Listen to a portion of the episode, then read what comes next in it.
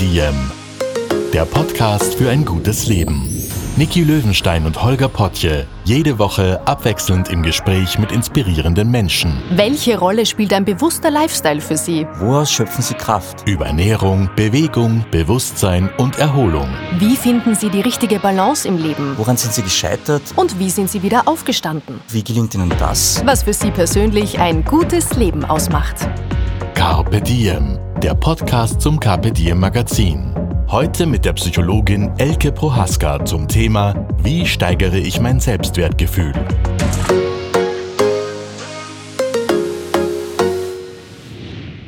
Hallo, herzlich willkommen bei Diem. Schön, dass du diese Folge angeklickt hast. Mein Name ist Niki Löwenstein. Ich bin schon sehr gespannt auf das kommende Interview und freue mich, dass du auch dabei bist. Heute tauchen wir nämlich in ein Thema ein, das uns alle betrifft und manchmal ganz schön herausfordernd ist. Es geht um unseren Selbstwert. Wie viel bin ich wert und was macht dieses Gefühl mit mir und meinem Leben? Viele von uns kennen ja das Auf und Ab auf der Achterbahn des Lebens. Einmal ist der Selbstwert eh ganz okay, dann läuft wieder etwas nicht so toll und plötzlich versteckt sich der Selbstwert gefühlt im hintersten Winkel des Kellers unserer Psyche. Was können wir denn aktiv tun? Wie können wir achtsam miteinander umgehen und unseren eigenen Selbstwert stärken. Dazu habe ich eine Expertin heute bei mir. Ich freue mich sehr, dass sich Elke Prohaska Zeit genommen hat. Hallo, liebe Elke. Hallo. Du bist klinische und Gesundheitspsychologin, du hältst Workshops, Vorträge, berätst und unterstützt Jugendliche, Erwachsene und auch Paare durch schwierige Lebensphasen. Themen, die in deinem Berufsalltag vorkommen, sind etwa Partnerschaft, auch Trennung, Ängste, Krisen, Abschalten, wie finde ich zu mir selbst, Veränderungen und auch so ganz aktuelle Themen wie Cybermobbing, Sexting oder auch Medienerziehung. Habe ich das ganz gut umschrieben oder fehlt was Wichtiges? Ja, ich glaube, das hast du ganz gut beschrieben und das Spannende ist eben, dass bei ganz vielen, also auch wenn ich mit Menschen wirklich ähm, an psychischen Erkrankungen, wenn es wirklich eine Behandlung ist, ähm, überall fast steckt das Thema Selbstwert mit drinnen und das ist eben ganz, ganz spannend und darum finde ich es wichtig, dass wir uns alle damit auseinandersetzen. Ja, ich habe mich schon so gefreut auf unser Gespräch. Wir haben einander kennengelernt vergangenes Jahr beim Mental Health Festival vom Radiosender Ö3 und da haben wir darüber gesprochen, über deinen Beruf und über den Podcast und ich habe gesagt, na, mit welchem Thema wärst du denn bei uns ganz gut aufgehoben und du hast gesagt, boah, der Selbstwert ist es, der ist dir so, so wichtig. Warum? Weil es uns eigentlich jeden Tag betrifft, weil wir jeden Tag, also man kann sich das so vorstellen, es gibt einerseits bei uns in der Psychologie das Selbstkonzept, ja, das, was wir über uns wissen. Also ich weiß, welche Haarfarbe ich habe, welche Augenfarbe ich habe. Und wenn ich dann aber für mich überlege, gefallen mir meine Augen, finde ich die schön, finde ich die nicht schön, dann bin ich mittendrin im Selbstwert. Ja, oder wenn man in der Früh irgendwas umschmeißt und das Erste, was in meinen Kopf kommt, so, na, eh schon wieder zu blöd, na, eh klar, oder vielleicht, naja, gut, so müde wie ich bin, ist eigentlich klar, dass man da was umfliegt. Je nachdem, welchen Ton wir da drauf haben, ähm, sehen wir, wo eigentlich gerade unser Selbstwert, wo wir da gerade liegen. Und das ist ja etwas höchst Dynamisches. Also gerade jugendliche Klientinnen fragen mich manchmal, ob das irgendwann quasi, dann hat man den Selbstwert und dann, dann ist man eben ähm, selbstbewusst. Ähm, aber so ist es nicht. Das ist was höchst Dynamisches, so wie du gesagt hast. Na, manchmal ist es so, manchmal ist es so, je nachdem auch, wie es uns gerade geht. Äh, und das heißt aber auch, dass wir jederzeit dran arbeiten können. Und das ist das Schöne, finde ich, und das Wichtige. Und darüber sprechen wir heute auch. Wie kann man selber daran arbeiten, dass der Selbstwert möglichst gestärkt ist? Lass uns doch mal am Anfang so ein bisschen den Begriff genauer umschreiben. Selbstwert ist ein bisschen was Schwammiges, finde ich. Wahrscheinlich denkt jeder an ein bisschen etwas anderes. Was ist denn der Selbstwert aus psychologischer Sicht? Also es ist wirklich dieses, wie werte ich über mich selber? Und ich finde, ich würde das gerne erklären, ähm, weil es gibt vier Aspekte ähm, des Selbstwerts. Und einer ist zum Beispiel die Selbstakzeptanz. Ja, also ähm, wenn ich zum Beispiel irgendwas nicht an mir mag, ja, und mir denke, keine Ahnung, ich mag vielleicht meine Oberschenkel gerade nicht, ja, dann kann ein Blick auf mich drauf sein, so dieses, ja, so wie Ausschau, brauche ich eh gar nicht rausgehen, mag mich sowieso niemand. Oder es kann vielleicht sein, dass ich mir denke, ja, ich mag die zwar jetzt gerade nicht, aber ich hätte in letzter Zeit auch nicht die Zeit gehabt. Äh, ich bin froh, dass ich die letzte Zeit überhaupt geschafft habe. Ja, also ich muss nicht alles an mir mögen. Äh, Selbstakzeptanz bedeutet, ich kann mich okay finden. Äh, ich kann auch etwas an mir nicht mögen und trotzdem ähm, irgendwie in einer netten Art und Weise, in einer mitfühlenden Art und Weise mit mir umgehen. Ähm, ein anderer Aspekt ist das sogenannte Selbstvertrauen. Also so dieses, was traue ich mir zu? Ne? Ob ich die ganze Zeit zu mir sage, so wie was, na, das schaffst sowieso nicht, ja, hast noch nie was hinkriegt in deinem Leben, bist eh die, die anderen überholen dich immer, ja, oder ob ich auch hinschauen kann, mir denke, okay, das, was ich jetzt zum Beispiel kann, das hätte ich vor einem halben Jahr mir nicht getraut, egal was das ist. Ja? Äh, und die anderen beiden Aspekte, die haben mehr damit zu tun, wir mit anderen zusammen. Also das ist einerseits die soziale Kompetenz. Was denke ich mir, was ich schaffe, wenn ich vielleicht zum ersten Mal wo neu hineingehe? Ja, oder ich muss, gehe zum Arzt, zu einer Ärztin ähm, und, und kriege ich das gut hin oder nicht? Und dieser vierte Aspekt, da geht es um das soziale Netzwerk. Also wie sehr fühle ich mich sowohl familiär als auch freundschaftlich irgendwie sicher gebunden und habe das Gefühl, da akzeptieren mich Menschen wirklich so, wie ich bin? Oder ob ich das Gefühl habe, auch dort muss ich quasi eine Rolle spielen, um akzeptiert zu sein. Und diese Aspekte können in all unseren Rollen auch sehr unterschiedlich sein. Ja, also wenn ich mich hernehme, ich könnte vielleicht als Psychologin super äh, selbstbewusst sein und sehr viel Selbstwert haben.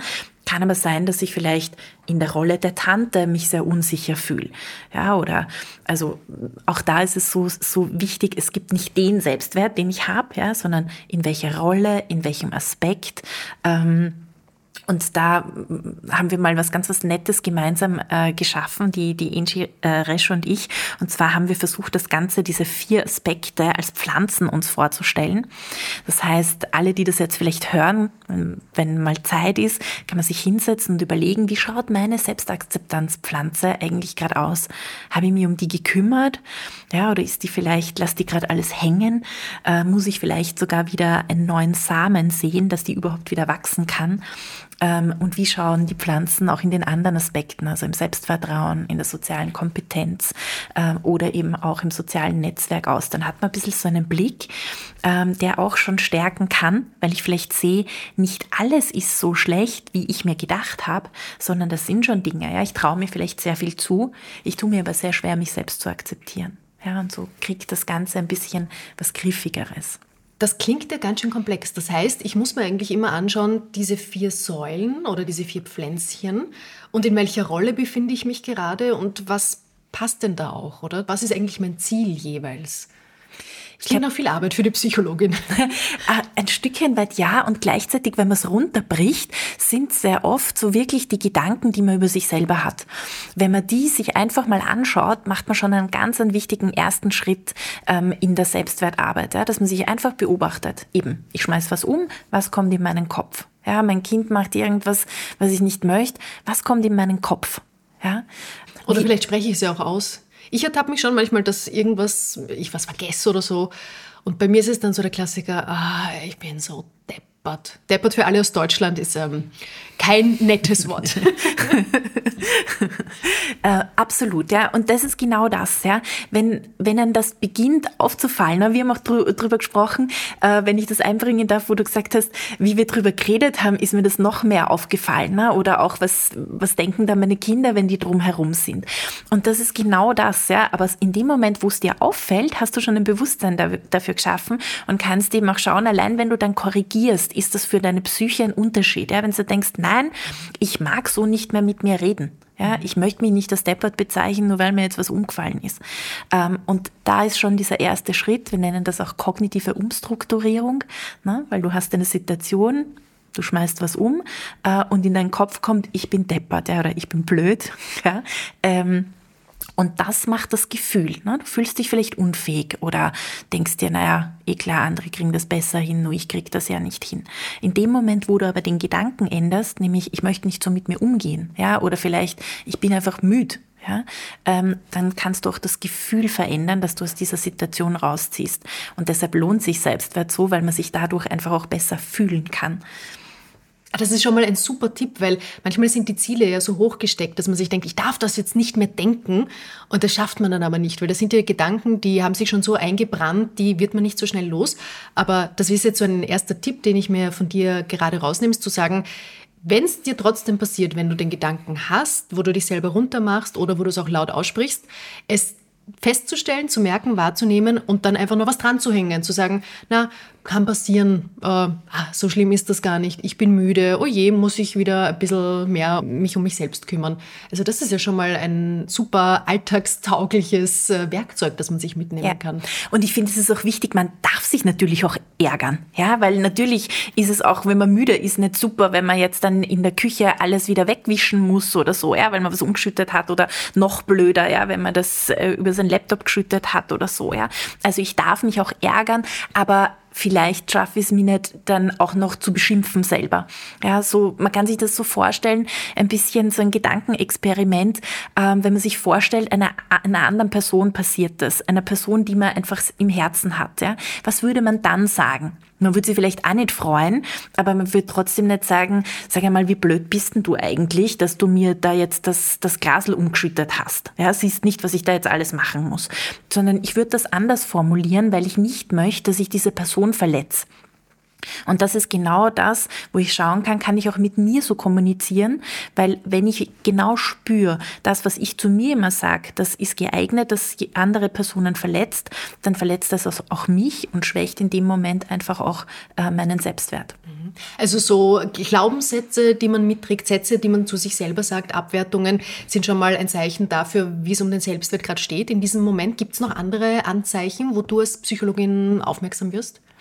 Also ein Stück weit ist es auch das Vergleichen, ja, dass man schaut, wo vergleiche ich mich eigentlich mit anderen. Ne? Egal, ob das jetzt in Social Media ist, dass ich mal so ein bisschen schaue, okay, ähm, wann fühle ich mich eigentlich schlecht, ja, weil da bin ich in irgendeinen Vergleich gegangen und habe das Gefühl, ich schneide schlechter ab, ja, oder ich sitze vielleicht irgendwo ähm, in der U-Bahn und ähm, merke, wie ich mir irgendjemanden anschaue und denke, naja, die schaut irgendwie, die Person schaut viel besser aus als ich oder irgendwas, wo, wo ich eh bei mir im Krieg Kritisieren bin. Ja? Und dass ich mir einfach mal bewusst mache, wo vergleiche ich mich mit anderen Personen und gibt es nur diese Vergleiche, wir sprechen in der Psychologie von Aufwärts- und Abwärtsvergleichen, also vergleiche ich mich immer nur mit Menschen, die viel, viel in irgendeinem Aspekt gefühlt für mich sehr, sehr weit über mir stehen oder vergleiche ich auch, traue ich mich hinzuschauen und zu sagen, hey, das ist aber echt meine Stärke. Wenn ich da hinschaue, das ist etwas, was mir leichter fällt, wo Personen extra zu mir kommen, weil mich das ausmacht. Ja? Oder eben auch im Vergleich zu wie war ich vor einigen Monaten und wie bin ich jetzt. Ja, also auch diese Vergleiche sind so ähm, ein ganz wichtiger Aspekt, wo ich wahrnehmen kann, wie gehe ich mit mir um, ja, wie bewerte ich mich. Ich habe das Gefühl, gerade in unserer Gesellschaft und gerade bei Frauen ist dieses eigene Stärken erkennen etwas, das noch ein bisschen einen Beigeschmack hat im Sinne von sei bescheiden, schön klein bleiben. Das kann ich richtig gut, da bin ich super, das höre ich selten. Ähm, es ist ja auch etwas, wenn man sich anschaut, ich mache das gerne auf den Workshops, dass ich frage, welche Wörter einem in den Kopf kommen, wenn man merkt, jemand findet sich gut. Ja? Und da gibt's bei uns im Österreichischen, auch im Deutschen, gibt's ganz, ganz viel, ne? weil da ist man schneller mal eingebildet, da ist man selbst verliebt. Ja? Also es gibt ganz, ganz viele Wörter dafür, äh, die aber sehr abwertend sind. Und das ist natürlich etwas, was wir ja schon so in unseren ersten sechs Lebensjahren, wo wir zum Beispiel gar nicht selber reflektieren können, ne? weil wir zwei können jetzt drüber reden und können sagen, ja, klar beeinflusst uns das. Wenn ich aber vier Jahre alt bin und ich bekomme das mit oder auch solche Sprüche wie Eigenlob stinkt, ne? dann ist das natürlich etwas, was etwas mit mir macht. Und äh, da sind wir sehr beeinflusst. Da entstehen auch vor allem diese Glaubenssätze, die du auch angesprochen hast. Und wir merken aber auch, wie bekommen wir Aufmerksamkeit von anderen Personen. Und auch das ist wieder etwas, was mit unserem Selbstwert zu tun hat. Ne?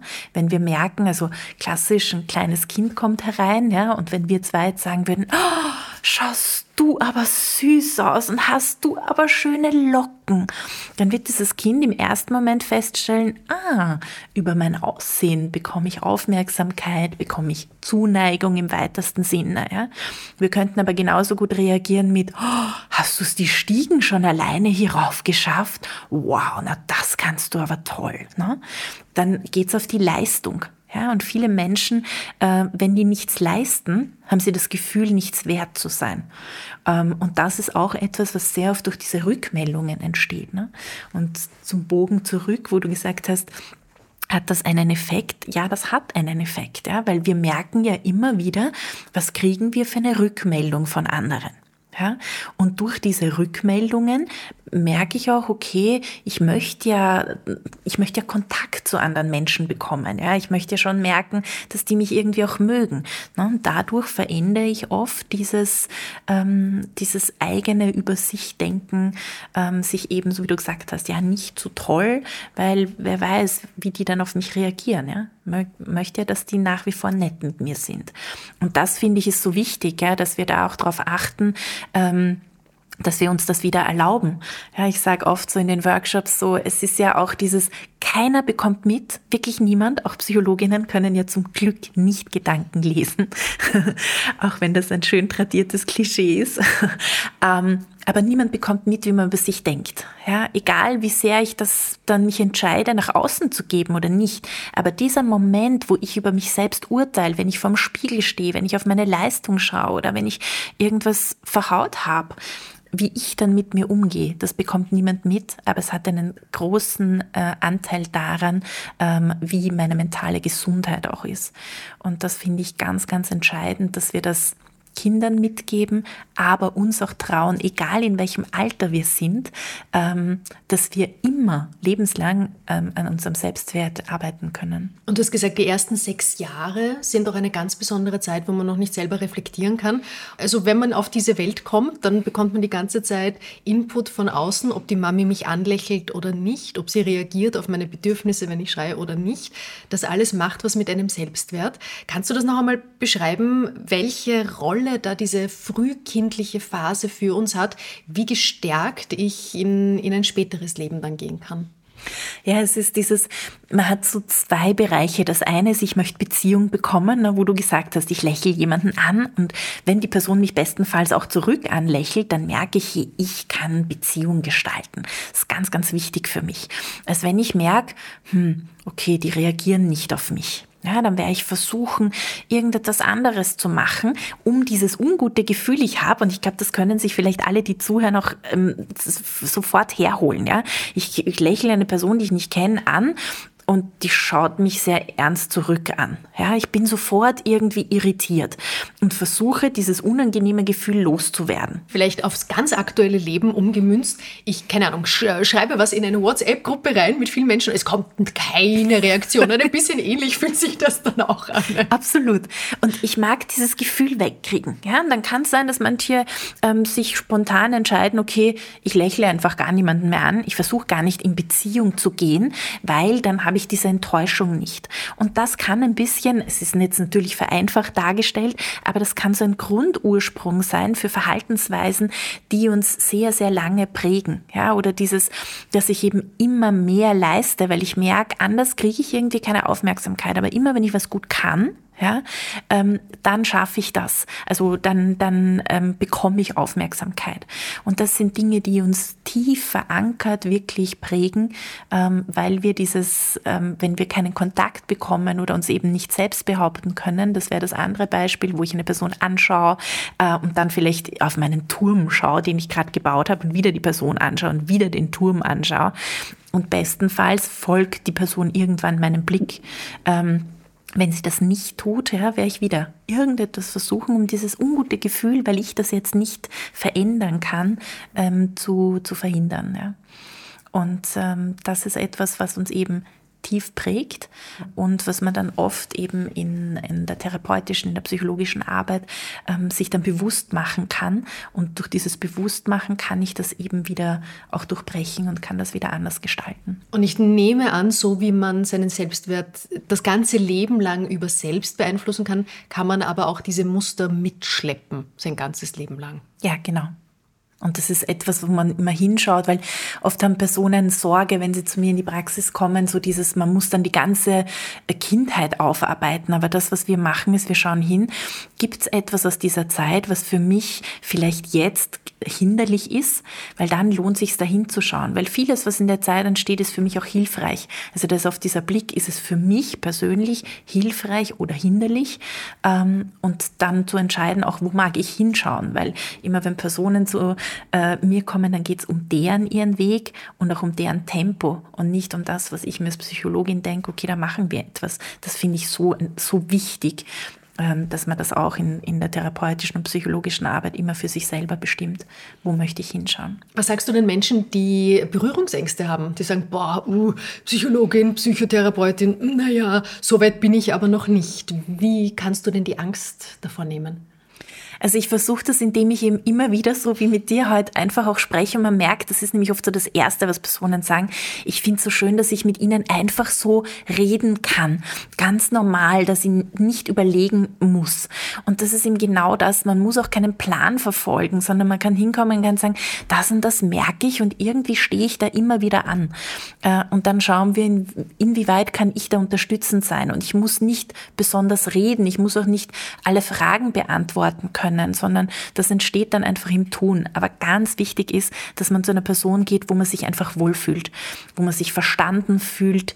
Das ist ganz wichtig, dass man so lange schaut, ähm, bis man bei jemandem ist, ähm, wo man das Gefühl hat, ja, von dieser Person möchte ich mich unterstützen lassen. Da glaube ich, dass ich mich so wohlfühle, dass ich eben auch über ganz intime oder vielleicht auch verletzte ähm, Sachen in meinem Leben sprechen kann. Also das ist auch eine ganz wichtige Botschaft. Das müssen wir jetzt noch einmal herausstreichen. Wenn man es schafft, sich zu überwinden, für sich diese Entscheidung zu treffen, es gibt irgendeinen Bereich in meinem Leben, wo ich Unterstützung brauche und ich gehe zu jemandem und das passt aber nicht, das kann ja immer sein, dann nicht aufgeben. Dann nicht sagen, okay, ich habe alles probiert und das war's, sondern weitermachen, noch wen ausprobieren, bis man bei der Person ist, wo man sich gut aufgehoben fühlt. Ja, in jedem Fall.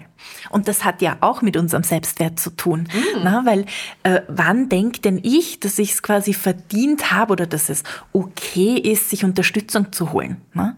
Muss ich da schon ganz am Boden liegen und wirklich überhaupt nicht mehr weiter wissen? Oder kann es auch sein, dass ich gerade nicht weiß, wo will ich eigentlich weiter in meinem Leben und ich merke, ich drehe mich vielleicht die ganze Zeit um dieselbe Frage und dann hole ich mir jemanden dazu durch diesen Außenblick oder jemand strukturiert das mit mir so ein Stück weit ähm, und ich komme vielleicht schneller dahin, wo ich hin möchte. Ne? Da sagt unser Selbstwert eben, keine Ahnung, ja, du musst so und so sein, dass du dir Hilfe holen darfst oder Unterstützung holen darfst. Oder ich sage mir, hey, ich darf mir genau dann Unterstützung holen, wenn ich das Gefühl habe, ähm, da komme ich schneller ans Ziel. Ja?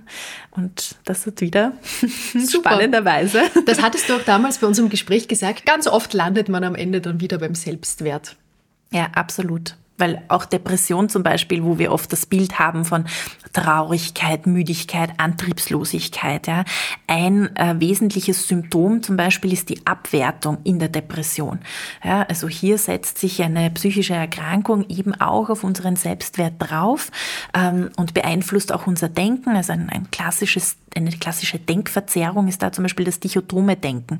Ja, also ich kann nur mehr, ich habe vielleicht einen schlechten Tag oder einen guten Tag, aber all, dazwischen, all das dazwischen, dieses Grau, das gibt's nicht mehr. Und das macht es eben ganz, ganz schwierig, dann auch in dieser Depression zu einer Verbesserung zu kommen. Und da ist eine Arbeit eben, dass man diese Denkverzerrungen sich anschaut, sich wiederum bewusst macht und dann eben auch mit Techniken hier eingreifen kann. Weil, und das ist, glaube ich, was ganz Wesentliches, wir sind nicht unsere Gedanken, sondern unser Geist, unser Mind bringt Gedanken hoch, aber wir können bestimmen, welchen Gedanken gehen wir nach und welchen nicht.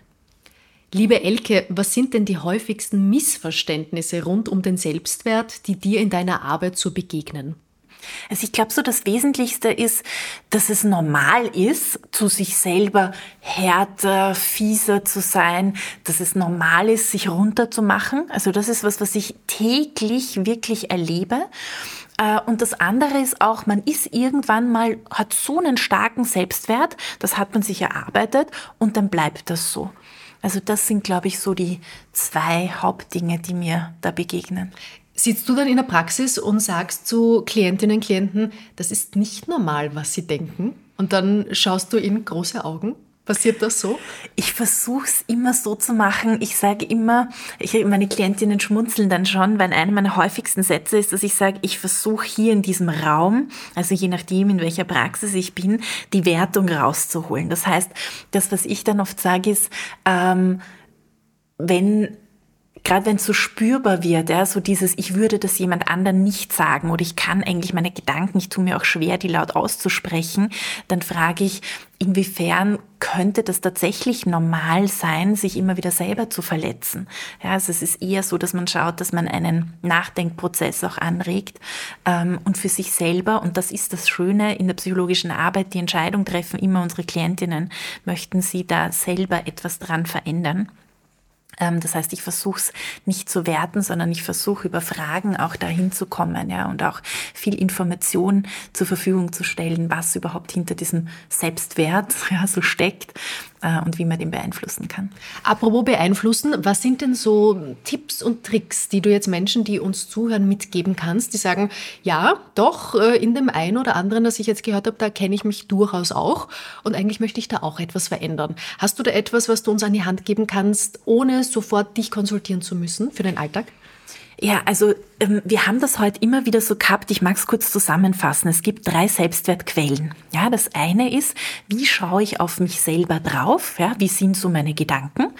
Ähm, das zweite ist, wie vergleiche ich mich mit anderen? Und das dritte ist, wie nehme ich denn das auf, wie andere Personen ja, mit mir kommunizieren? Ja, welche Mimik, welche Gestik, was die auch zu mir sagen. Und da sind wir auch sehr beeinflusst, was wir denken, was andere Menschen über uns denken. Ja, das heißt, wie kann ich da ansetzen? Eben als erstes dieses Gedankenexperiment. Äh, das, was ich zu mir sage, würde ich das auch zu einer Person sagen, die ich im Herzen habe, die genauso ausschaut wie ich, die genau das kann und auch nicht kann, was ich nicht kann. Und wenn ich sage, nein, würde ich nicht machen, dann bewusst machen, wie oft passiert mir das, einfach reingehen in diese Gedanken. Ja, und auch mal sagen, nein, aus. So mag ich nicht mehr mit mir reden, so mag ich auch nicht mehr über mich denken. Und irgendwann vielleicht schaffe ich es umzuformulieren, so als wäre ich jetzt mein bester Freund, meine beste Freundin. Ja, ein ganz klassischer Tipp. Dann auch, wenn es um eine Social Media Bubble geht, ja, und die natürlich super verleitet, sich zu vergleichen. Ja, also zu Weihnachten weiß ich noch, ich habe gearbeitet, alle anderen waren irgendwo verstreut auf der Welt. Meine Schuld, meine Social Media Bubble. ähm, habe ich mir gedacht, okay, bin ich eigentlich die einzige Person? Und dann habe ich mir gedacht, das hätte ich früher gar nicht gewusst, weil das sind jetzt nicht meine, mein Freundeskreis, den ich da gerade beobachte, sondern das sind Menschen, die irgendwo ausgestiegen sind oder die gerade mit dem Van durch die Gegend reisen. Ja, also ganz erweiterter Vergleich. Das heißt, ich mache mir meine Social Media Bubble bewusst. Habe ich zum Beispiel, wenn es um meine Figur geht, Personen, ähm, die überhaupt auch eine ähnliche Figur wie ich haben habe ich unterschiedliche Körperformen. Wenn es um Leistung geht, habe ich nur Personen, die so viel besser sind oder habe ich auch Personen, wo ich das Gefühl habe, äh, das kann ich erreichen, was die haben. Macht einen großen Unterschied. Also wirklich Social Media Bubble durchforsten, sich beobachten, wie es einem geht. Auch bewusst einsetzen, wenn man ohnehin schon einen schlechten Tag hat und man weiß, ich habe eine Social Media Bubble, die mich eher runterzieht, ja, dass ich dann vielleicht nicht reingehe, sondern mich mit anderen Personen treffe, dass ich rausgehe. Ähm, dass ich auch schaue, wie kann ich vielleicht das Thema Selbstwert in meine Social Media Bubble hineinbringen. Ja, wen gibt's da zum Beispiel, wer da schönen Content dazu macht? Also ganz aktiv jemanden zu suchen, der das wirklich auch äh, liefert. Genau. Genau. Und dann, wenn es um die anderen geht, ähm, dass man sich auch da bewusst macht, zum Beispiel, es gibt den sogenannten Spotlight-Effekt. Also klassisch, wir sitzen in der U-Bahn, irgendjemand schaut uns an und wir denken uns schon, na klar, die Person schaut jetzt das an oder die Person denkt sich das über uns. Ja. In Wahrheit geht es sehr oft eben um die andere Person und die macht sich auch Gedanken über sich selbst. Ja. Das heißt, dass ich auch hier äh, mal hingehe und mir überlege, okay, was könnte die andere Person gerade an sich kritisieren eigentlich?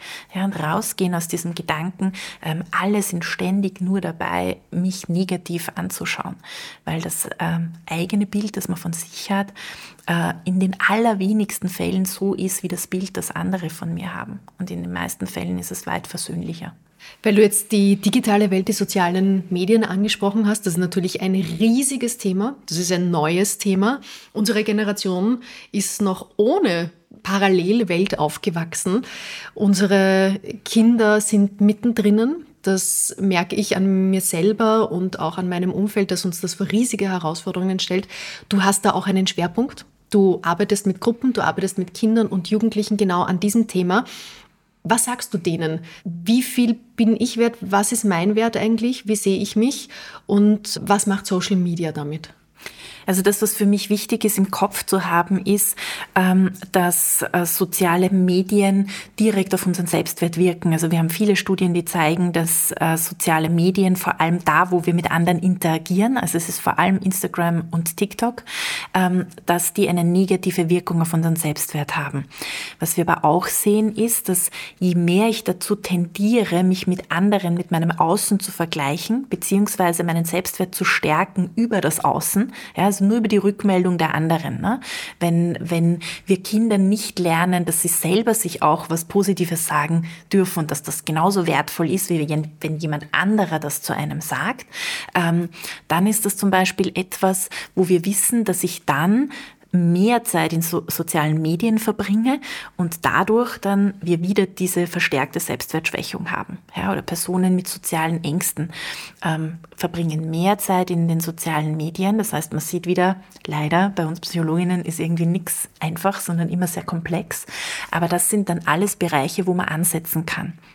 Das heißt, wenn ich einen Workshop halte, dann geht es vor allem um das Spürbarmachen. Ich erzähle denen gar nicht so viel, sondern ich versuche, wenn ich mit Jugendlichen arbeite, ihnen wirklich spürbar zu machen. Und wir machen dieses Gedankenexperiment zum Beispiel.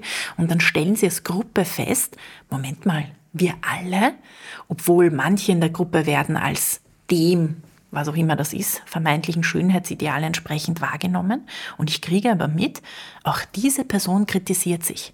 Und dann können wir genau das diskutieren, was du vorher gesagt hast, äh, nämlich dieses, na, ist das normal? Kann das normal sein? Warum soll das normal sein? Was ist ja? normal? Genau. Und vor allem, selbst wenn irgendwer findet, das ist normal, ja, ich kann jetzt in dem Moment entscheiden, ich möchte nicht mehr so mit mir umgehen. Ähm, und das ist das Entscheidende, Selbstwert spürbar zu machen, ähm, verstehbar, ganz einfach, dass ich weiß, hey, ja, wenn ich anders mit mir rede, ähm, dann kann sich das auswirken. Oder auch wenn wir anders übereinander reden. Ja? Und das ist etwas, ähm, wo wir sehr viel auch darüber diskutieren, was sind so die Rückmeldungen, die man bekommt. Ne? Ähm, auch wenn es um Noten geht zum Beispiel. Ne? Wie werden Schularbeiten zurückgegeben? All das ist ja ganz viel Selbstwertarbeit in Wahrheit. Ne? Wenn ich eine Schularbeit bekomme, sowas wie, naja, hast wieder mal nicht geschafft, ist wieder mal ein Fünfer, ist es etwas anderes, als wenn die Person sagt, es ist ein nicht genügend, aber ich sehe, in dem Bereich hast du aufgeholt. Oder es ist ein nicht genügend, in den und den Bereichen, wenn du da äh, dir das genauer anschaust, dann glaube ich, dass du das schaffen kannst. Das sind völlig unterschiedliche Dinge, äh, wie wir dann das Ganze wieder in unserem Selbstwert, da in dem Bereich geht es dann um den, diesen Leistungsbereich im Selbstwert, äh, wie wir das integrieren können. Und da können wir als Eltern extrem viel tun. Wir können sehr viel tun, wenn wir selber in der U-Bahn sind und vielleicht mal jemandem ein Lächeln schenken oder auch mal sagen, wenn wir ähm, irgendwas toll finden an der Person, weil wir eher dazu tendieren, Dinge auszusprechen, wenn wir was negativ finden. Das erkenne ich durchaus auch wieder. Das heißt, wenn wir uns nicht nur Gedanken darüber machen, unseren eigenen Selbstwert zu stärken, sondern auch die Menschen um uns herum, also unser Umfeld, die uns ja oft sehr viel bedeuten, auch die zu stärken. Dann einfach mal was Nettes sagen, ist es so simpel, damit beginnen? Ja, absolut. Weil das ist eben diese dritte Quelle. Ja, wie gehen andere Menschen mit mir um? Und oft ist es, man beobachtet das auch zum Beispiel, man kann das selber mal ausprobieren. Man ist vielleicht im Supermarkt, man kauft sich was und man gibt eine, äh, eine nette Rückmeldung. Ähm, und dann ist es oft so, dass man im Gesicht sehen kann, so diese erste Irritation. Man wird so rausgerissen, ja, so dieses, hier, was passiert gerade? Ich kriege eine positive Rückmeldung. Ähm, und das zeigt dann schon ein bisschen, wie wenig wir das eigentlich gewohnt sind. Und wie schnell man dazu tendiert, das dann wieder abzuwerten, sagt, aber nein, ja, ich doch nicht und mm, aber pass auf, das und das ist aber schlecht an mir. Ja. Also das ist auch total schwer, sowas anzunehmen. Einfach nur zu sagen, Danke, das freut mich. Ja, und diese Abwehr zeigt auch ein bisschen, wo stehe ich mit meinem Selbstwert. Ne? Weil wenn ich das gar nicht nehmen kann, weil ich mich selber äh, so anders wahrnehme, eben nicht kompetent in diesem Bereich oder nicht so tolle Mama, ja, dann ähm, ist das etwas, was ich schwer annehmen kann und wo ich eben sofort mit dieser Abwehr reagiere. Ja, also es ist etwas, wo ich einfach viel Information bekomme, wo stehe ich mit meinem Selbstwert und vielleicht darf ich das einfach mal als Info nehmen. Ich finde das so wichtig, wenn, wenn man jetzt zuhört und man denkt sich, äh, oh nein, also das, das mache ich, das mache ich, oh Gott, das ist ja ganz furchtbar. Ähm, dass es vielleicht einfach nur eine Info sein darf. Ah, okay, da stehe ich mit meinem Selbstwert und schaue ich mal, ob ich da dran ein bisschen schrauben mag ähm, und dass es eben nicht wieder diese große Wertung bekommt, oh Gott, mein Selbstwert ist gerade ganz furchtbar oder ist eh super oder so, sondern dieses, aha, so ist er gerade und wie hätte ich ihn denn gerne? Das fände ich sehr schön, ähm, weil dann man auch ein bisschen Wertung rausnehmen kann als aus all dem. Passiert dir das als Fachfrau, als Psychologin eigentlich auch, dass du genau in diese Fallen, sage ich jetzt einmal, tappst und du auch merkst beim Saft umschmeißen, ah, Absolut, absolut. Ja. In jedem Fall. Also, Beruhig uns. ich sage immer, es ist so, man hat ja das ganze Wissen und trotzdem, wir alle sind Menschen, ja. Ähm, und auch ich bin immer wieder dran, dass ich mir denke, okay, jetzt schau mal wieder drauf, ja. Oder manchmal äh, irgendwie auch Menschen in meinem Umfeld, die sagen, wie redest du eigentlich über dich? Und ich denke mir, ja, wie rede ich eigentlich über mich? Stimmt, ja. Und es ist wieder mal Zeit, da mehr hinzuschauen. Und ich finde, das ist so wichtig, dass wir uns da auch austauschen, ja. Und dass wir uns, ja, auch, auch da, dass wir da ganz ehrlich miteinander umgehen, weil eben Selbstwert ist dynamisch. Aber ich finde, es lohnt sich jeden einzelnen Tag immer wieder mal hinzuschauen ähm, und da dafür zu sorgen. Wir können eh nicht beeinflussen, wie andere Menschen über uns denken, wie sie mit uns umgehen, aber wir haben eben zum Glück die Möglichkeit, äh, schon ein Stück weit zu gestalten, wie wir mit uns selber umgehen. Ähm, und diese Ressource, finde ich, lohnt sich, die nicht brach liegen zu lassen. Und würdest du sagen, so wie wir mit uns selbst umgehen, das beeinflusst auch unsere Beziehung zu anderen? So kann ich mit anderen anders in Kontakt treten, wenn ich versuche, zu mir selbst gut zu sein? Ich glaube, es ist ganz wichtig. Es gibt ja so einen, so einen Ausspruch, der irgendwie heißt, du musst dich zuerst selbst lieben, dass dich andere lieben können. Und ich finde ganz wichtig, dass wir dem sehr entgegenhalten. Denn äh, in jedem Fall können uns äh, auch Menschen lieben, auch wenn wir das gerade nicht können oder auch wenn wir uns gerade nicht akzeptieren können. Ich finde, das ist ganz, ganz wichtig, dass wir überhaupt nicht diesen Druck erzeugen. Ähm, aber wir können vor allem anderen Menschen oder wir wir können mehr darauf achten, dass auch andere Menschen mit uns in einer guten, in einer netten Art und Weise mit uns umgehen, äh, wenn wir auch bei uns selber überhaupt darauf achten. Denn das ist oft etwas, was uns passiert, wenn wir selber sehr, sehr schier, sehr unangenehm, sehr ungut mit uns umgehen, ähm, dass wir das vielleicht auch stärker zulassen, dass andere Menschen das auch irgendwie tun dürfen oder dass wir uns das gefallen lassen. Und dafür finde ich, lohnt sich Selbstwertarbeit auch ganz, ganz stark. Und gibt es so einen Punkt, so ein Merkmal, wo du sagst, hm, wenn ich jetzt darüber nachdenke, wie ich mit mir selber umgehe, das ist eigentlich ein guter Hinweis dafür, dass es vielleicht nicht mehr reicht, mich selbst zu reflektieren, sondern mir Hilfe zu suchen von außerhalb. Gibt es da so eine Schwelle? Also gerade wenn es gar nichts mehr gibt, ähm, wenn ich merke, egal wer was sagt, eben, ich stecke mich in so eine Schublade, ja. Ich bin sowieso die, die immer versagt. Ähm, ich bin sowieso jemand, der nichts kann, der es nie zu was bringt. Also gerade auch diese sehr endgültigen Wörter, ne? nie, niemals, ja, und wo ich merke, ähm, ich fühle mich dauerhaft schlecht, ähm, ich kann das auch nicht mehr anders sehen. Ja, manchmal merkt man das auch selber, dass man das Gefühl hat, das ist, wenn andere einem was sagen, das ist völlig nichtig, das kommt gar nicht an. Ja, und wenn ich da merke, ich bin wirklich nur mehr durchgängig über einen längeren Zeitraum ähm, negativ über mich ähm, redend äh, und denkend, dann lohnt sich auf jeden Fall, sich Unterstützung zu holen. Und das ist ja auch wieder ein wichtiger Schritt zu sagen, ich bin es mir wert dass ich Unterstützung bekomme. Ja. Ich muss das nicht alleine schaffen. Absolut. Elke, wie schaffe ich es denn herauszufinden, was oder wer jetzt eigentlich meinen Selbstwert tatsächlich gerade beeinflusst? Bin das ich selber oder kommt das vom Außen? Also das ist wirklich was, was vielleicht man sich zu Hause jetzt auch so fragen kann. Diese drei Quellen, die wir hatten, ne? wie gehe ich, also wie werte ich über mich selber, wie vergleiche ich mich mit anderen und was machen Bewertungen von anderen. Dass ich schaue, was glaube ich gerade, aus welcher Quelle ziehe ich gerade das Stärkendste raus für meinen Selbstwert und gleichzeitig aber auch, wo ziehe ich gerade das Schwächendste raus. Und das kann sein, dass ich vielleicht feststelle, eigentlich fühle ich mich immer dann gut und wertvoll, wenn jemand anderer mir das sagt, wenn jemand anderer sagt, hey, du schaust gut aus oder wow, das hast du aber super gemacht. Und dann ist es für mich klar, dann muss ich an dieser anderen Quelle, nämlich wie werde ich über mich arbeiten, dass ich auch unabhängig werde von den anderen Menschen, dass ich mich nicht nur dann gut fühle, wenn die anderen mich irgendwie gerade positiv bewerten, sondern dass es auch ausreichen darf, dass ich sage, hey, das machst gerade wirklich gut, ja, oder du bist ganz okay, so wie du bist. Ähm, und genauso, wenn ich merke, in den sozialen Vergleichen, ich schaue die ganze Zeit und egal womit ich mich und mit wem ich mich vergleiche, ich schneide immer schlechter ab, ja, dass ich ganz bewusst eingreife und hinschaue, Moment mal, wo liegt denn meine Stärke? Wo liegt das, was ich gut kann oder was die anderen an mir schätzen? Und das muss man dann aber auch wirklich spüren und so meinen.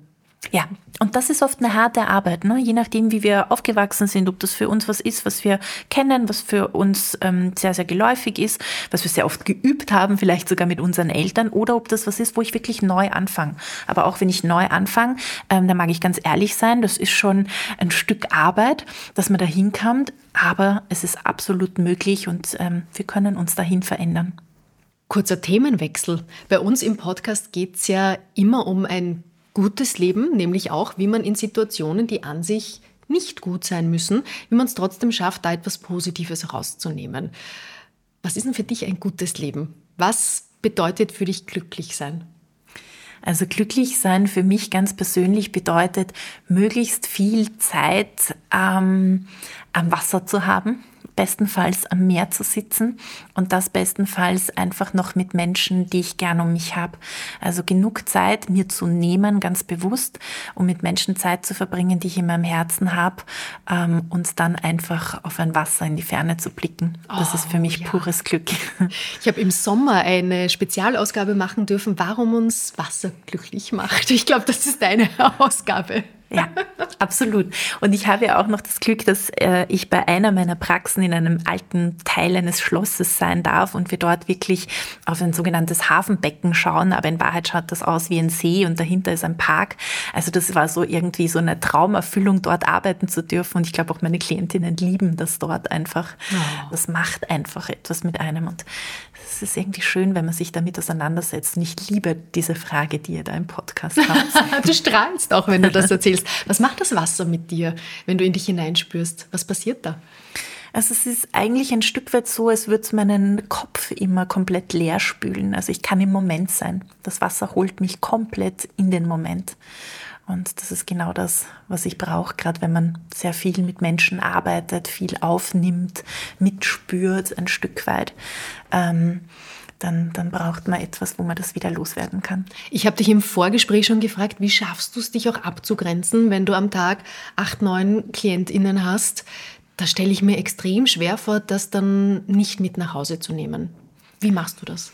Ja, wir brauchen das wirklich alle, so eine, eine Strategie. Und bei mir ist es wirklich dieses Draußensein. Also mit dem Fahrrad nach Hause fahren, wann immer es geht, noch eine Runde zu drehen.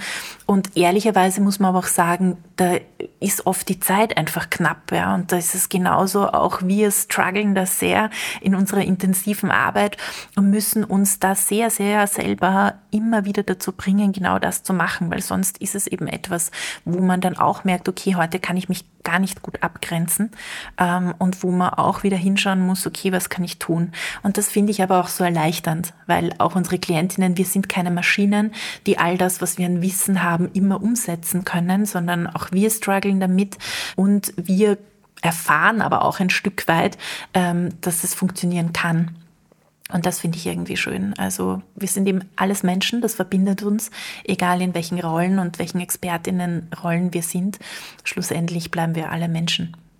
Was findest du ist denn wichtig, eine gesunde Balance in unserem modernen Alltag zu finden? Da Social Media auf der einen Seite, Stress, Arbeit, Selbstverwirklichung. Wie schafft man es denn für sich, diese Balance zu finden? Ich glaube, das ist eine Frage, ehrlicherweise, die wir wahrscheinlich alle noch nicht zu 100 Prozent ähm, beantworten können. Aber die Frage kann eben auch sein, wie mag ich mein Leben leben? Wofür mag ich Zeit haben und geht sich das aus? Um mir auch anzuschauen, wofür geht denn meine Zeit drauf? Ja, und da ist Social Media etwas, was einfach auch so programmiert ist, dass wir da möglichst schlecht raus können. Vor allem auch äh, Personen mit so einer Form von mentalen Hyperaktivität tun sich extrem schwer. Das heißt, ähm, genau diesen Moment für sich zu haben, wo ich spüre, das macht mir keine Lust mehr, ähm, sondern ich hänge da drinnen und es ärgert mich und ich will raus.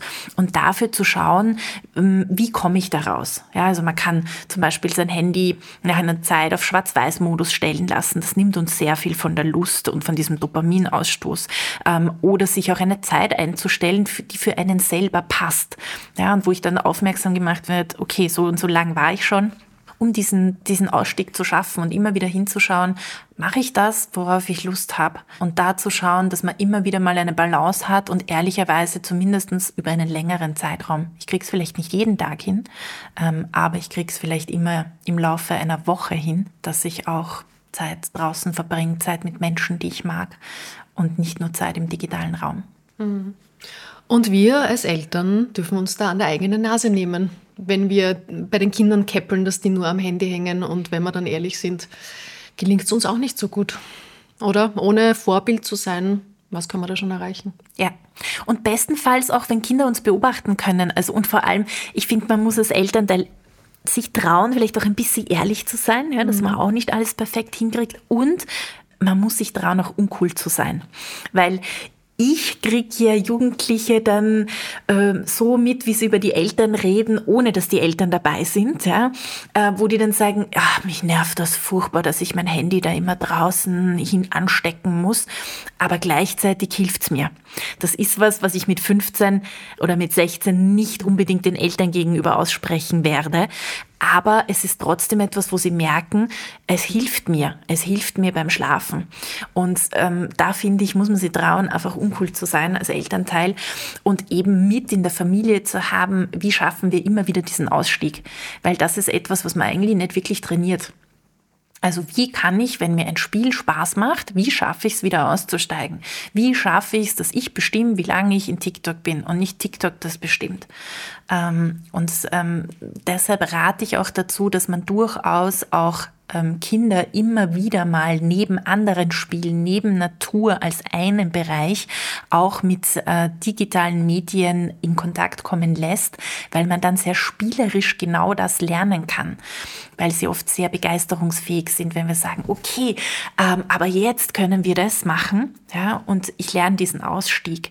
Ähm, also nicht das absolute Verbot, ja. nicht zu sagen, du kommst damit am besten gar nicht in Kontakt, bis wir es gar nicht mehr bremsen können, sondern ja. langsam ranführen. Ja, und dass es auch ein Teil sein kann. Ein Teil von etwas Faszinierenden. Und ich habe aber genauso andere Dinge, die faszinierend sind und wofür ich das jetzt gerne liegen lasse. Ähm, das finde ich ganz wichtig. Und vor allem, weil Kinder dann eben ähm, immer lernen können, ich höre damit auf. Ja? Und da spreche ich jetzt nicht, dass Kinder unbedingt im Kindergartenalter da schon Kontakt haben müssen. Aber es darf okay sein, wenn die mal, äh, wenn man mal gemeinsam auch ein digitales Spiel spielt und dann eben aufhört und man lustvoll irgendetwas draußen macht, dass es eben ein Teil ist, aber etwas, wo ich weiß, ah ja, da fange ich an und das ist dann manchmal schwierig raus, aber ich gehe wieder raus, ich kann das auch, ähm, ich setze mir selber eine Grenze, weil dann kann ich sehr viel spielerisch schon mit anlernen. Und da ist eben, finde ich, ganz wesentlich, wie höre ich auf. Mhm weiß jetzt nicht, ob du die richtige Adressatin für diese Frage bist, aber ich stelle sie trotzdem mal. Hast du eine Empfehlung, ab wann Kinder ein eigenes Handy, also Richtung Smartphone, jetzt nicht das alte Klapp-Handy, wann da ein guter Zeitpunkt ist? Oder wo du sagst, bitte so lange auf alle Fälle warten? Also ich finde, der geeignetste Zeitpunkt ist dann, wenn Kinder das Bedürfnis danach haben und wenn sie das irgendwie auch ganz gut begründen können. Ähm, weil es alle haben.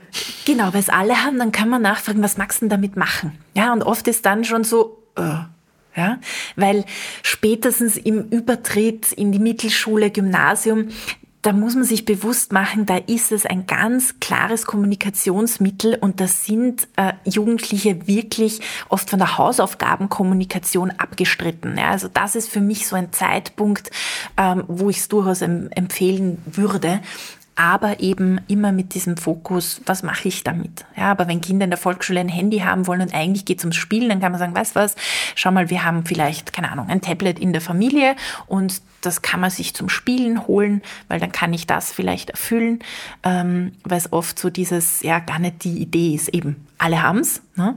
Und fragen, ob es wirklich so ist, weil es ist oft gar nicht so. Ähm, und ich glaube, man muss auch ehrlich sein, als Elternteil, manchmal haben Kinder das Handy auch, weil es für einen selber das Gefühl von Sicherheit vermittelt. Also ich kenne auch diese andere Situation, wo durchaus die Eltern möchten, dass das Kind das Handy hat, aus quasi irgendeinem Sicherheitsdenken. Ich glaube, auch das ist wichtig, dass man das überdenkt, weil Kinder immer weniger Bewegungsraum haben, in dem sie sich frei und auch unbeobachtet bewegen dürfen. Also ich glaube, es ist eine Gratwanderung, ähm, die wir ja alle als Eltern irgendwie auch entscheiden müssen. Ja, ja, da fühle ich mich total angesprochen, kann ich absolut nachvollziehen. Mich macht das auch ganz nervös, wenn meine Tochter nicht erreichbar ist und muss dann immer an meine Eltern denken, weil es hat halt kein Handy gegeben, wie wir in dem Alter waren, Volksschule, wie die das ausgehalten haben. Was hat sich denn da verändert? Das ist genau eine Generation und wir drehen durch, wenn das Kind zehn Minuten lang nicht erreichbar ist. Was ist da passiert? Ja, es ist, also, es ist eben so dieses, diese vermeintliche Sicherheit, die man auch hat, ja, auch mit diesen äh, Uhren, die Kinder haben. Ja, und ich finde, es ist so wichtig, dass wir nicht vergessen, egal ob Eltern sich dafür oder dagegen entscheiden, ähm, zu lernen, wie kann ich auch im Alltag mir Sicherheit schaffen. Ja, also dieses, wenn ich ein komisches Gefühl habe, wechsle ich sofort die Straßenseite, ja, und ich laufe in das nächste Geschäft hinein, egal ob ich was brauche oder nicht, ja. Oder ich traue mich so laut zu sein, dass irgendjemand genervt ist und auf die Straße rausschaut. Also, weil das oft viel schneller ist, weil auch wenn ich die Eltern dann über die Uhr verständigen kann, die können nicht in der Sekunde da sein. Ja, aber eine andere Person, zu der ich sofort hinlaufe, ähm, die ist da. Ja, oder dieses Geschäft, wo ich sofort in Sicherheit gehen kann oder eben auf dieses Gefühl hören. Ja, dass wir Kindern nicht nur trainieren, okay, wenn was ist, dann nimmst du das Handy und, und rufst da an oder dann schlagst du auf diese Uhr und aktivierst die, sondern dass wir nicht vergessen, denen ganz klassische Sachen, die wirklich direkt in dem Moment äh, zur Verfügung stehen, ähm, dass wir ihnen das lernen und vor allem auf das Gefühl zu hören. Weil wenn die nämlich dann die ganze Zeit am Telefonieren sind, kann es nämlich sein, dass sie den Blick auch für das, was rumherum ist, wo vielleicht auch eine gefährliche Situation sein kann, einfach verlieren. Es hat ja auch was mit Selbstwert oder vielleicht Selbstwahrnehmung zu tun, zu sagen, ich habe da ein komisches Gefühl, weil das schon auch in unserer Gesellschaft immer wieder in Frage gestellt wird. Oder gerade wir Frauen hören dann gerne mal, und wenn wir es uns selber sagen, hab dich nicht so, stell dich nicht so an, wird schon nix sein, ist schon nix, sei freundlich, du kannst jetzt da nicht aufstehen und im Bus den Platz wechseln. Ja, wie schaut denn das aus? Das ist echt fatal teilweise, dass wir uns selber dieses Bauchgefühl so abtrainieren. Ja, es ist ganz wichtig äh, und auch so, wie du gesagt hast, so dieses, wie schaut denn das aus? Ne? Das heißt, wir sind bei den anderen und nicht bei uns selber. Und das hat eben sehr viel mit dem Selbstwertgefühl zu tun. Ja? Und ich darf mich, glaube ich, trauen, bei einem selber zu bleiben. Also wir haben ganz viel das Problem, dass Wut etwas ist, was gerade weiblich gelesenen Personen abtrainiert wird. Ja? Man darf nicht wütend sein. Sehr oft richtet sich das gegen mich und das kann wieder in Form so einer massiven Abwertung, eines Runtermachens, eines niedrigen Selbstwertgefühls sein. Ähm, alle Geschlechter dürfen wütend sein. Wir müssen nur schauen, dass wir sie so kanalisieren, dass wir nicht unbedingt ähm, anderen dann eine reinhauen. Aber diese Wut ist unfassbar wichtig und auch dieses, ähm, ja, weinen zu dürfen. Ne? Wir hören das ja oft, ne? man ist hysterisch, man ist emotional. Das wird übrigens ganz bewusst verwendet, um Frauen in ihrem Selbstwert auch zu schwächen, dass man sagt, naja, schau, jetzt weint sie ja schon wieder. Ne? Was kann man der, kann man ja keinen Job zutrauen. Ne? Ähm, und da ist es so ganz wichtig, weil zum Beispiel, wenn ich nicht weinen würde, wenn mich was berührt, dann würde das wahrscheinlich auch bedeuten, dass ich sehr wenig Empathie hätte. Und dann wäre ich als Psychologin, glaube ich, nicht so angenehm, weil ich mich da nicht einfühlen kann. Aber ähm, auch ich kenne das, dass man das versucht, um Menschen runterzumachen, die etwas fühlen. Und da für sich sich klar Selbstwertarbeit, das ist meine Stärke ja, ich fühle etwas. Und wenn dann jemand sagt, na, jetzt weinst du schon wieder, na, schau dir die an, wie hysterisch ist, dann kann ich das ummünzen, entweder zu mir, je nachdem, wie ich das gerade schaffe, oder auch nach außen, dass ich sage, ja, weißt du, und das ist genau das, was äh, mich in diesem Job gut macht. Also nicht, dass man in der Praxis jetzt weint, aber ja, wenn persönlich das ist, also da muss man schon diese Distanz haben. Ähm, aber wenn einen persönlich was betrifft, ähm, oder man verletzt wird, ja, zu wissen, das ist auch meine Stärke, dass ich was fühle. Und es ist eh hart genug. Man muss seine Gefühle erstmal fühlen können. Ja, diese Härte, diese Stärke muss man erstmal haben, weil es ist viel stärker, die da durchzugehen, als die nicht zu spüren. Aber das finde ich so wichtig, sich das nicht nehmen zu lassen und sich das auch nicht umkehren zu lassen, weil es ist eine Stärke, etwas zu spüren. Man muss nur schauen, ähm, dass man das so handelt für sich, dass es nicht zu so einer Belastung wird. Aber grundsätzlich ist es eine Stärke und auch zu verstehen, jemand anderer möchte nicht gerade in meinem Selbstwert schwächen. Und das ist etwas, was ganz wesentlich ist, sich auch ähm, anzuschauen. Und auch, auch äh, männlich gelesene Personen haben oft dieses Problem, ne? wenn die Gefühle zeigen, ja, dass man ihnen dann Stärke abspricht. Nein, Gefühle spüren braucht Stärke, sehr viel sogar. Hast du einen praktischen Tipp, wenn die Wut kommt? Wie gehst du mit Wut um? Was machst du? Du musst da ein, ein Kopfpolster dran glauben. ich habe tatsächlich mal ähm, Thibaut gemacht, also so dieses körperlich ausagieren, äh, das liebe ich. Aber äh, mittlerweile ist es auch etwas, was ich klar ausspreche. Also das habe ich mir sehr hart erarbeitet, einfach auch auszusprechen, wenn mich etwas wütend macht und wenn ich etwas super unfair ähm, finde. Und das ist etwas, was die Gesellschaft nicht sehr gerne hat. Ja. Also du sagst, das macht mich jetzt gerade wütend oder ich bin wütend. Ja, ich sage, das, das, das, macht, das ärgert mich jetzt gerade ungemein und das finde ich jetzt einfach nicht okay. Ja, oder manchmal sage ich, weißt du, das, ähm, das ist etwas, was mich jetzt gerade, wie sage ich das manchmal? Nein, jetzt habe ich den Faden verloren. Das muss ich nochmal machen. Das ist vollkommen okay. Das passiert uns allen. Danke für Lass es zu, dass du, den, dass du den Faden verlierst. Weißt du, wie oft ich den Faden verliere?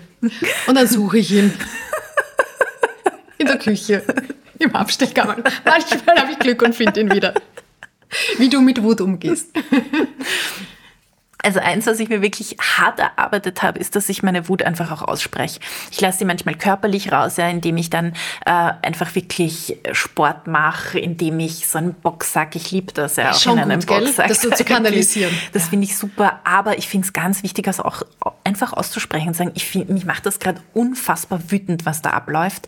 Ähm, ich finde das nicht okay ähm, und das ist etwas, was nicht gern gesehen wird. Also das merke ich sehr stark. Ich setze mich ja auch sehr viel für junge Menschen ein und wenn ich da etwas nach außen kommuniziere und auch sage, dass mich das wütend macht, wie zum Beispiel mit jungen Menschen umgegangen wird, ähm, dann ist das nichts, ähm, wo man da mit mir oft sehr nett umgeht.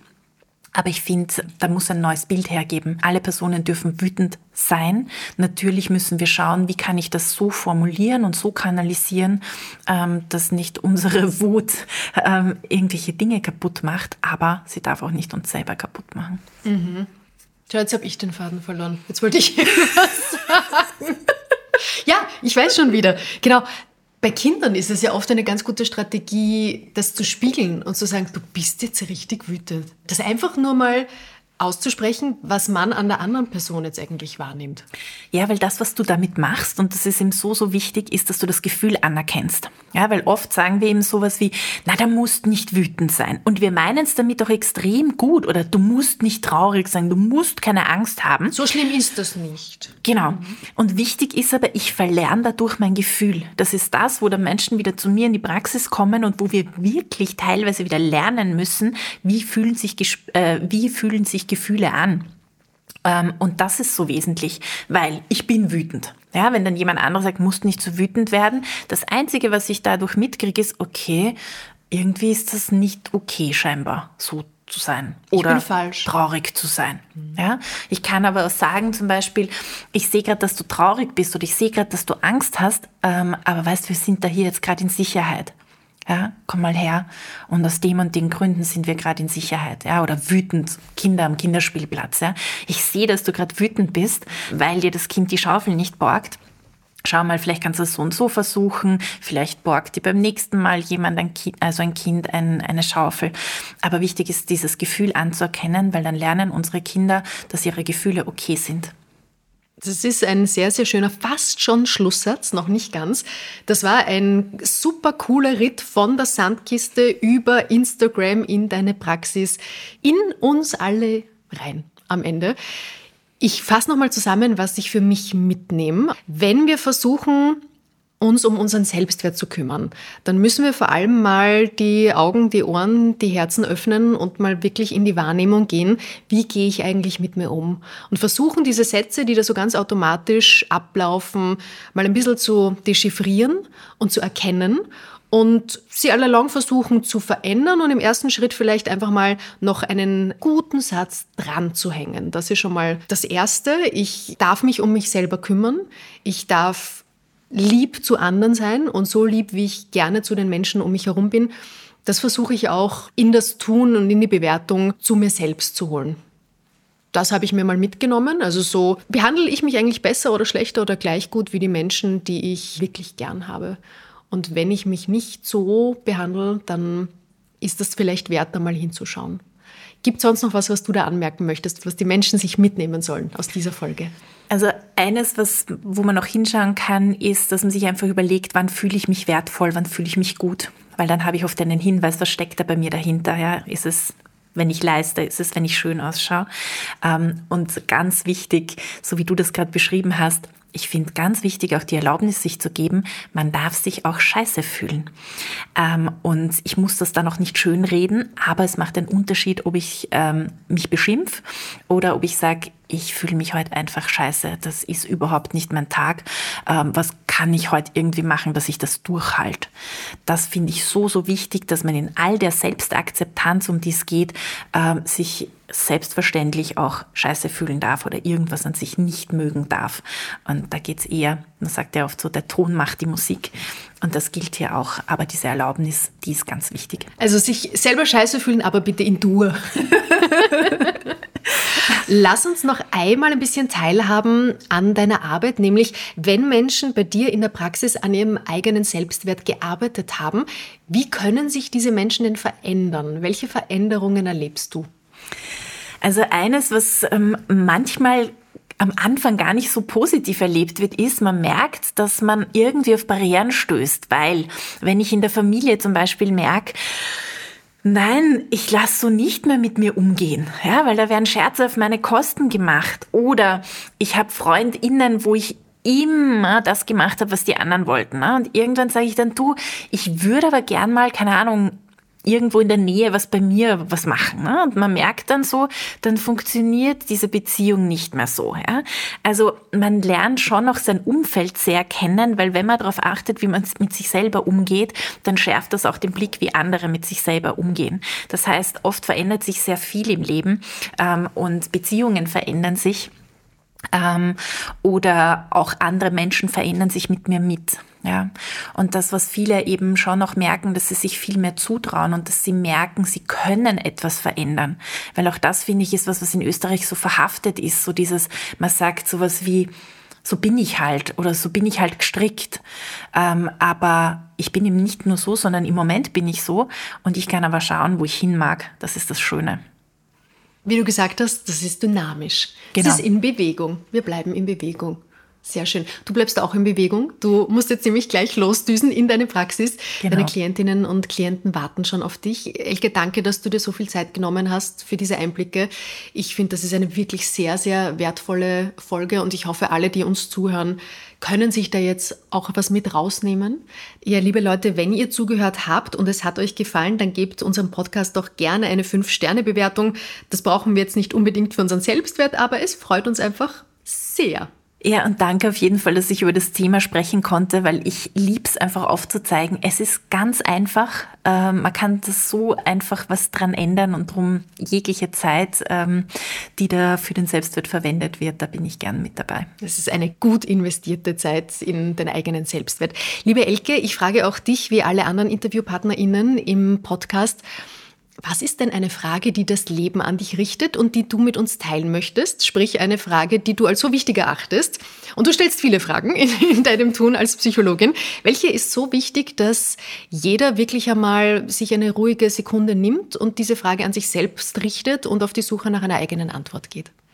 Für mich ist es ganz klar, wie möchte ich mein Leben leben? Diese Frage geben wir euch mit in euer Leben, in ein hoffentlich schönes Leben, in einen schönen Tag oder Abend.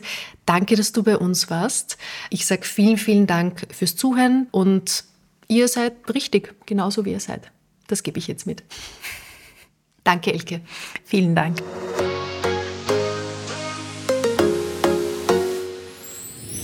Mehr von Carpe Diem gibt es auf Soundcloud, Apple Podcasts, Google Play und Spotify. Jetzt abonnieren und liken. Wir freuen uns über eure Kommentare und sind direkt über podcast.carpediem.live erreichbar. Das Carpe Diem Magazin erscheint alle zwei Monate. Besucht auch unsere Social Media Portale auf Facebook, Instagram und YouTube und unsere Website carpediem.live. Carpe Diem, der Podcast für ein gutes Leben. Nächste Woche spricht Carpe Diem Host Holger mit der österreichischen Astrophysikerin und NASA-Mitarbeiterin Dr. Lisa Kaltenegger zum Thema Sind wir allein im Universum?